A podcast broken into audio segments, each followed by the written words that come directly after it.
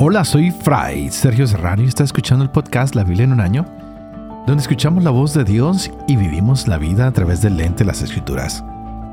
El podcast de la Biblia en un año es presentado por Ascension. Usando la cronología de la Biblia de Great Adventure, leeremos desde Génesis hasta Apocalipsis, descubriendo cómo se desarrolla la historia de la salvación y cómo encajamos en esa historia hoy. Llegamos al final del libro de Samuel y quisiera detenerme un momentico en algunos puntos antes de pasar al segundo libro. Y es que vimos en el capítulo 30 cómo el uso del efod fue importante para el sumo sacerdote y simbolizaba la oración. Y el efod, pues lo llevaba el sumo sacerdote, era una de sus vestimentas. Y David le pide al sumo sacerdote esa oración. Fue y se acercó a Dios en oración, habló con el sumo sacerdote, que era su pastor, llamémoslo así. Y David, siempre buscando al Señor y lo fortalece para poder perseguir a su enemigo. Por otro lado, también tenemos que mirar que esos hombres con el que él salió, 400 de una batalla, 200 se quedaron, a todos les tocó parte del botín. En el último capítulo estamos viendo cómo ah, también hay otra batalla que es el capítulo ya 31, Saúl, que sale con su ejército a dar esta batalla contra los filisteos. Muere él, muere su hijo, muere su escudero, triunfan los filisteos y le toca ir a su propio pueblo a rescatar sus cuerpos, el de Saúl, el de sus hijos, para poderlo sepultar. Así que los israelitas tienen que enfrentar ahora la derrota contra los filisteos. Podemos decir que gracias a Dios David no tuvo que participar en esa batalla, pues los príncipes filisteos se opusieron a que él fuera. Así que vemos una vez más, y, esto me encanta, la providencia de Dios, cómo va a intervenir para que David no se implique en esta batalla, ¿no? Los príncipes filisteos no confiaban en David, no quisieron que peleara con ellos y le tocó regresar a su aldea y encuentra que esa aldea ha sido quemada y saqueada. Wow. Pero vimos que también él tuvo victoria. Hoy hemos descubierto que el escudero de Saúl no tenía el mismo temor que David. Así que Saúl tomó su propia espada y se echó sobre ella. Y cuando Saúl estaba moribundo y creyó que el enemigo vendría y se burlaría de él, pues tomó esta decisión de acabar con su vida. Saúl, sin lugar a dudas, era un hombre orgulloso y egoísta y quiso que se fuera su final. Pidamos hoy por todas las personas que han pasado por este mismo momento difícil de tomar sus vidas. Y de aquí en adelante vamos a tratar de seguir la vida de David. En este primer libro de Samuel parece que ya se termina la vida de Saúl, que ha terminado su historia. Pero en el segundo libro de Samuel encontraremos algunos hechos más registrados con esta muerte. Y bueno, lo importante es que el reino de Saúl ha, ha terminado, va a empezar un nuevo reinado y Dios va a prometer un reinado para siempre. Vamos a ver qué nos espera aquí en adelante. Hoy estaremos leyendo el segundo libro de Samuel, capítulo 1. Empezamos con Crónicas también. Estaremos en el primero de Crónicas, capítulo 1, y tendremos el Salmo 13. Este es el día 120. Empecemos.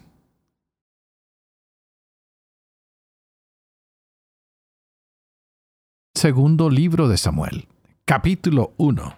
Después de la muerte de Saúl, volvió David de derrotar a los amalecitas y se quedó dos días en Siselag. Al tercer día llegó del campamento uno de los hombres de Saúl con los vestidos rotos y cubierta de polvo su cabeza. Al llegar donde David, cayó en tierra y se postró. David le dijo, ¿De dónde vienes? Le respondió, Vengo huyendo del campamento de Israel.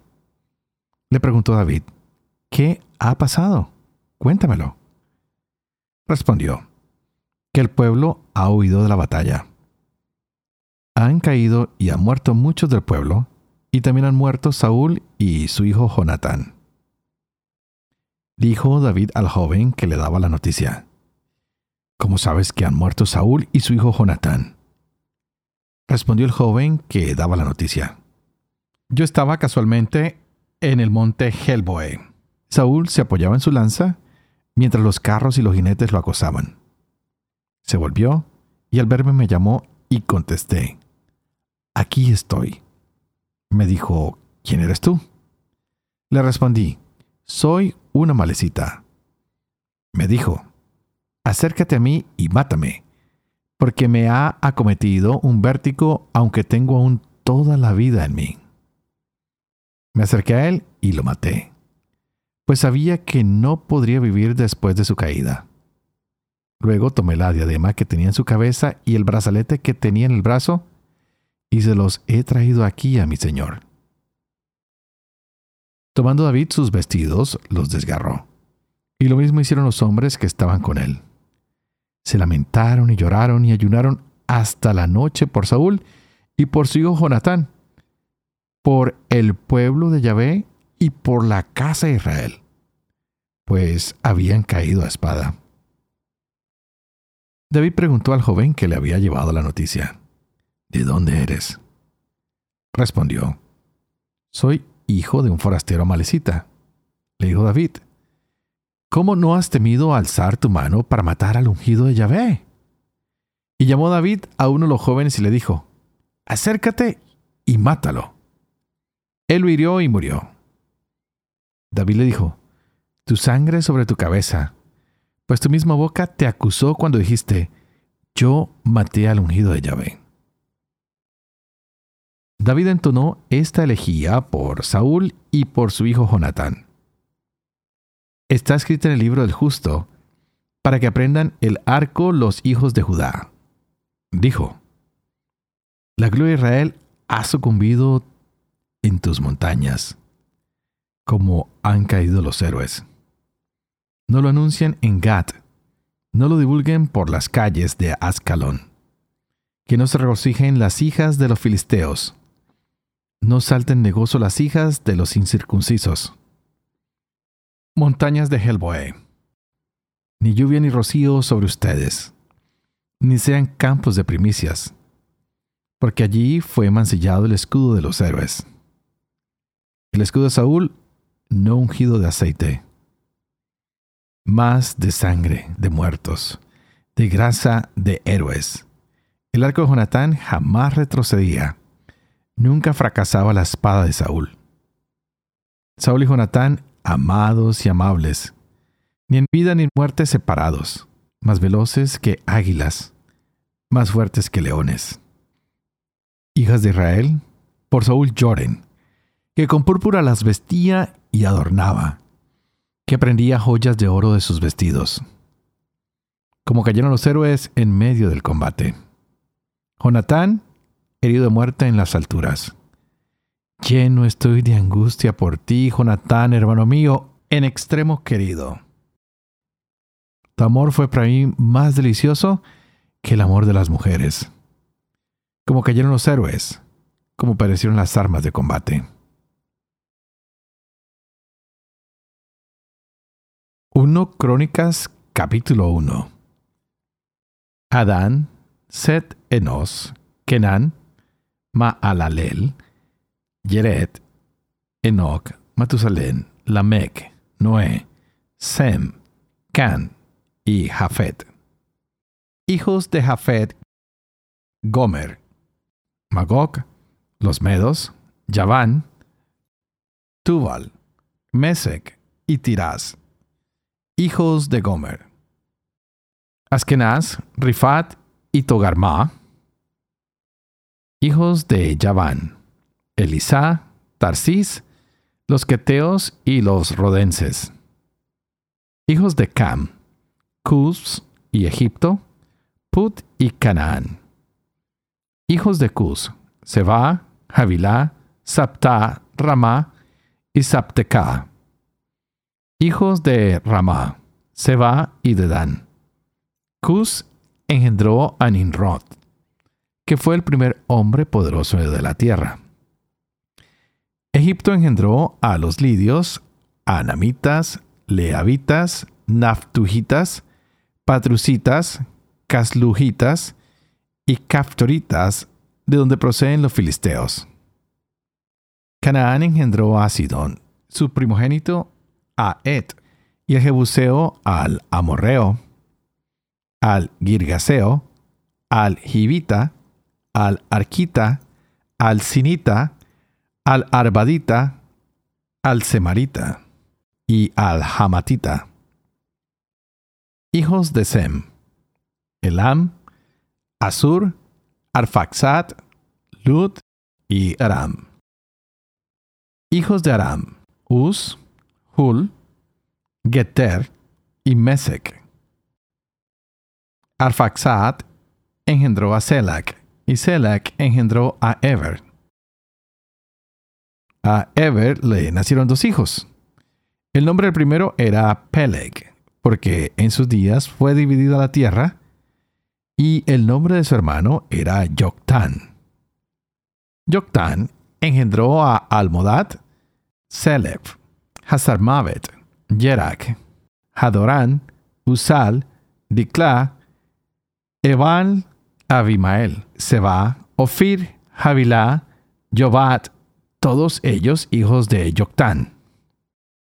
Arfaxad, Selak, Eber, Peleg, Reú, Seruk, Nahor, Terak, Abraham, o sea, Abraham, hijos de Abraham, Isaac e Ismael.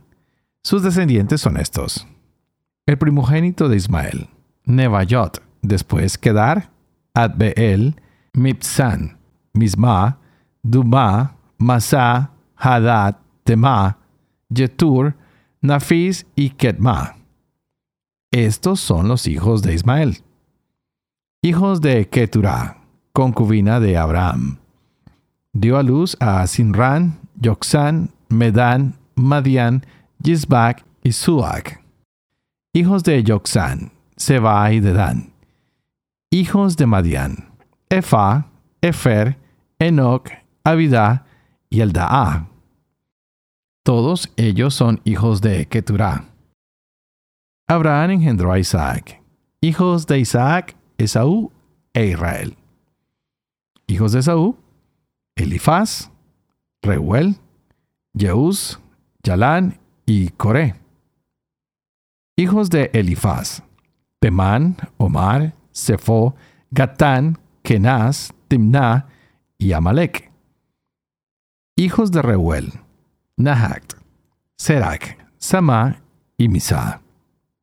Hijos de Seir, Lotán, Sobal, Sibeón, Ana, Dison, Eser y Disán. Hijos de Lotán, Jorí y Omán. Hermana de Lotán fue Timná. Hijos de Sobal, Albán, Manahat, Ebal, Sefo y Onán. Hijos de Sibeón, Aya y Aná. Hijos de Aná, Dison, hijos de Dison, Hamran, Esban, Yitran y Kerán. Hijos de Eser, Bilán, Saabán y Acán. Hijos de Dison, Uz y Arán. Estos son los reyes que reinaron en el país de Edom antes de que hubiera rey entre los israelitas. Belá, hijo de Beor. El nombre de su ciudad era Dinabá. Murió Belá y reinó en su lugar Jobat, hijo de Serac, de Bosra. Murió Jobat y reinó en su lugar Husán, del país de los Temanitas. Y murió Husán y en su lugar reinó Odad, hijo de Bedad, que derrotó a los madianitas en los campos de Moab. El nombre de su ciudad fue Abit. Murió Odad y reinó en su lugar Samla, de Masreká. Murió Samla y reinó en su lugar Saúl, de Rehobot del río. Murió Saúl y reinó en su lugar Baal Hanán, hijo de Akbor. Murió Baal Hanán y reinó en su lugar Odad. El nombre de su ciudad era Pau, y el de su mujer, Meetabel, hija de Matret, hija de Mesaab. Murió Odad y hubo jeques en Edón. El jeque Timná, el jeque Alba, el jeque Yetet, el jeque o Olivamá, el jeque Elá, el jeque Pinón, el jeque Kenaz, el jeque Temán, el jeque Mipzar, el jeque Magdiel, el jeque Irán. Estos fueron los jeques de Edón. Salmo 13 del maestro de coro. Salmo de David. ¿Hasta cuándo Yahvé? ¿Me olvidarás para siempre? ¿Hasta cuándo me ocultarás tu rostro? ¿Hasta cuándo andaré angustiado con el corazón en un puño día y noche? ¿Hasta cuándo me someterá el enemigo? Mira, respóndeme, Yahvé Dios mío. Da luz a mis ojos. No me duerma en la muerte. No diga mi enemigo, lo he podido. No se alegre mi adversario al verme vacilar. Pues yo confío en tu amor. En tu salvación goza mi corazón. A Yahvé cantaré por el bien que me ha hecho. Tañeré en honor de Yahvé el Altísimo. Padre de amor y misericordia, tú que haces elocuente la lengua de los niños, educa también la mía e infunde en mis labios la gracia de tu bendición, Padre, Hijo y Espíritu Santo. Y a ti te invito para que pidas al Espíritu Santo que abra nuestra mente y nuestro corazón, para que podamos gozarnos de la palabra de Dios hoy en nuestras vidas. Estábamos reflexionando en el trágico final de la historia de Saúl, quien arrastra a todo un pueblo y nos toca recordar que los líderes muchas veces acaban con sus propios pueblos. Consideremos seriamente lo que es la palabra de Dios, lo que Dios quiere que tú y yo hagamos. Porque cuando no, pues nos vemos a veces metidos en un caos, en un montón de problemas, de destrucción, de tragedias, que no son causadas por Dios, no más ni menos, es causadas por la maldad de nosotros mismos. Porque se nos olvida que Dios es un Dios misericordioso y que no podemos estar lejos de Él porque empezamos a perder toda relación con un Dios que es justo, con un Dios que es fiel. Ojalá que nosotros, después de ver todas estas historias, dijéramos, qué mejor que creer en Dios, qué mejor que estar con Él. Y es por eso que hemos comenzado este segundo libro de Samuel, donde hay varios ah, puntos que vamos a estar descubriendo. Uno el pacto que Dios va a hacer con David. Eh, también vamos a ver el gran pecado de David con Betsabé. Y también vamos a ver en tercer lugar el hijo rebelde de David. Pero hoy veíamos cómo el rey parece que murió de otra manera y aparece el hombre que le ha quitado la vida. Traía la tiara y traía el brazalete de Saúl. Y David no puede soportar ver esto. Que un hombre se haya atrevido a quitarle la vida al ungido. Y está muy apenado por Jonatán, quien era su mejor amigo, y sus palabras nos demuestran cuánto lo amaba. Dice que lo amaba más que a cualquiera de sus mujeres. ¡Wow!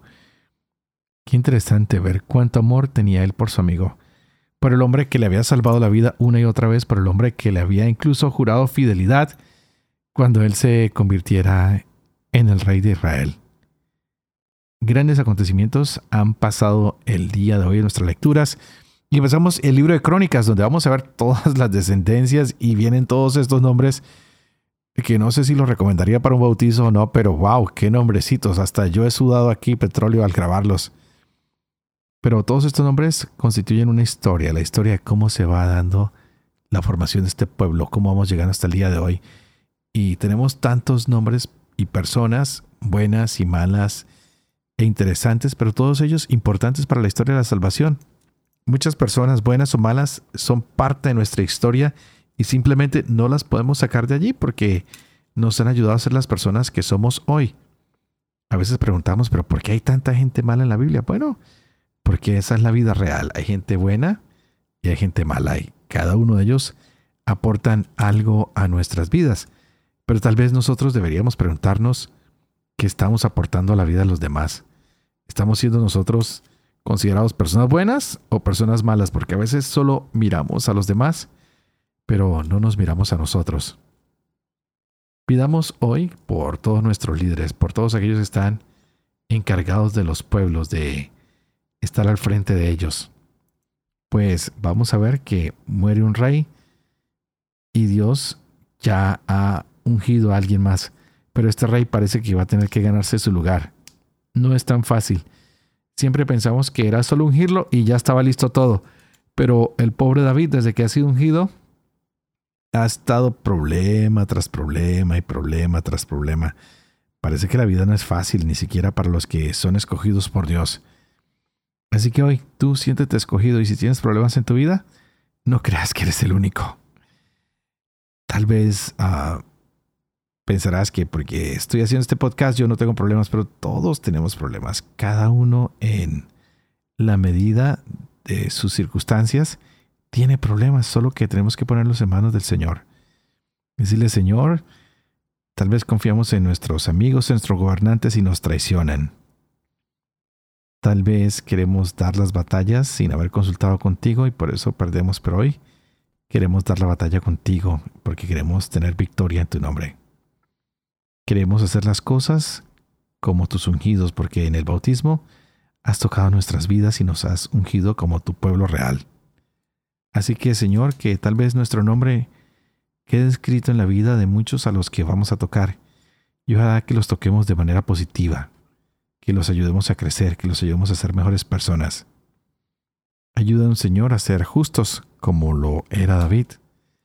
Y si en algún momento fallamos, Señor, que sea tu palabra, que sean nuestros hermanos los que nos ayuden a rectificar nuestro camino. Y todo esto lo pedimos porque hemos descubierto que Dios es grande que es amoroso, que es misericordioso, que no busca el mal de nadie. Hoy, David manda ejecutar a un joven por el crimen que ha cometido. El dolor de David es debido a la muerte de Saúl y Jonatán. Y él lo expresa de forma conmovedora y poética. Nos lo coloca ahí en los últimos versos de este primer capítulo del libro segundo de Samuel que hemos leído. Estos son tiempos difíciles para Israel. Han sufrido una derrota en la guerra porque están fuera de la voluntad de Dios. Una gran lección para ti y para mí. Ojalá que podamos volver nuestro corazón hacia Dios. David se da cuenta que los filisteos han vencido en guerra a Saúl y que éste ha muerto. ¿Qué va a pasar de aquí en adelante? Pues lo vamos a descubrir en los próximos capítulos. Así que preparémonos para seguir con esta historia que cada día es mucho más interesante, descubrir la historia de Dios y cómo esta historia es la tuya y la mía. Pero antes de despedirme, como siempre, por favor, oren por mí, para que pueda ser fiel a esta tarea que se me ha confiado, para que pueda vivir con fe lo que leo y lo que comparto con ustedes, para que pueda enseñar la verdad y para que pueda cumplir lo que he enseñado. Y que la bendición de Dios Todopoderoso, que es Padre, Hijo y Espíritu Santo, descienda sobre ustedes y los acompañe siempre. Que Dios los bendiga.